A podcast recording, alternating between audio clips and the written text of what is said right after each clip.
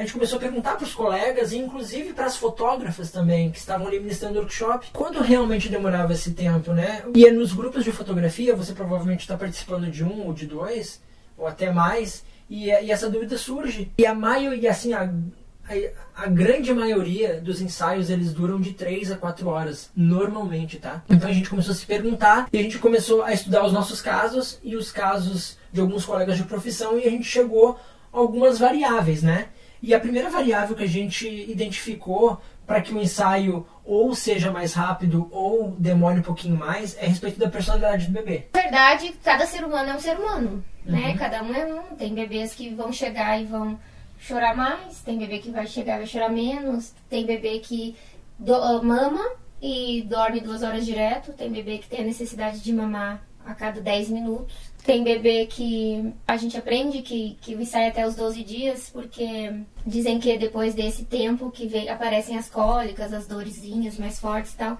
Mas tem bebê que desde bem novinho já chora muito e, e aparentemente é por dor, porque tá limpinho, não tá com cocô, não tá com xixi, tá amamentado, enfim. Como cada ser humano, cada adulto é um, cada bebê é um bebê também. também. Então, uma coisa que a gente aprendeu é, quando os pais mandam mensagem pra gente e dizem, ai, tu vai ver, ele vai dormir super bem, passa o tempo todo dormindo, é super calminho a gente nem leva em consideração, porque chega no estúdio normalmente é o contrário. No, no início a gente até levava em consideração, É, a gente, né? uhul, vai ser rápido o ensaio, né? Tamo grande. É, agora, quando, às vezes quando os pais dizem que o bebê é agitadinho, é difícil e tal, chega no estúdio, o bebê dorme o, o ensaio inteiro. A gente termina mais rápido do que imaginava, assim.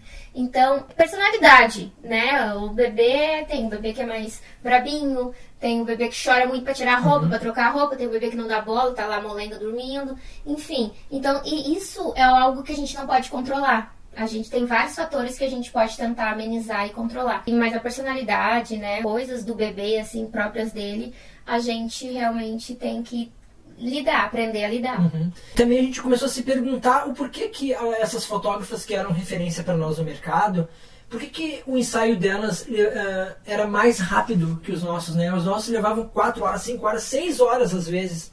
E às vezes tendo até que remarcar.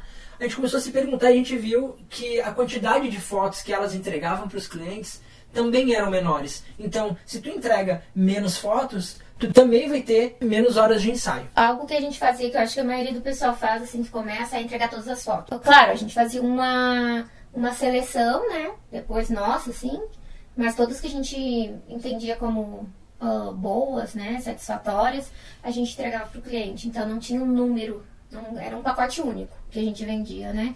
Então uh, isso também atrapalhava um pouco a questão do tempo, porque a gente não tinha limite por nós mesmos, porque a gente queria testar, fazer coisas novas, uhum. fazer coisas novas, uh, enfim, revirar o bebê de ponta cabeça, assim, porque a gente estava no início. Então a gente fazia tudo que dava, assim, pra, pra, pra, não, pra autoconhecimento mesmo, pra gente conhecer uh, todo aquele mundo ali. Então a gente não dava bola de, de cobrar um valor X, tanto para 20 quanto para 60 fotos. Então isso atrapalhava também bastante no tempo do ensaio. Né? É, e à medida que você vai fazendo um ensaio após o outro, um ensaio após o outro, você automaticamente vai gerando, vai ficando mais experiente, vai se tornando cada vez mais profissional. As suas fotos começam a ter o mesmo padrão de ângulos, o mesmo padrão de luz, e você vai ficando, quando você faz a mesma coisa diversas e diversas vezes, você acaba ficando mais rápido também. Isso também ajuda é, na velocidade do ensaio. Então, por isso que a experiência do fotógrafo como profissional, à medida que ele vai passando, ele vai acelerando esse processo, o ensaio vai ficando cada vez mais rápido, porque você não perde muito tempo pensando, tá, e agora o que, que eu vou fazer? Você já tem um, um cronograma, você já tem uma sequência. É, você basicamente cria um método, né? Exatamente, você acaba criando um método. Como a gente acabou fazendo workshops com algumas fotógrafas para aprender o método dessas fotógrafas. E a gente pegou o método delas, pegou o que a gente conseguiu extrair de melhor nela para adaptar para o nosso caso. Então, uma coisa que ajuda também bastante, é, como a Veri falou, geralmente no início a gente entrega todas as fotos, mas na verdade você vai ver que quanto menos fotos você vender para o cliente, mais bonitas elas vão ficar. E menos tempo você vai ficar no ensaio e depois no tratamento das imagens.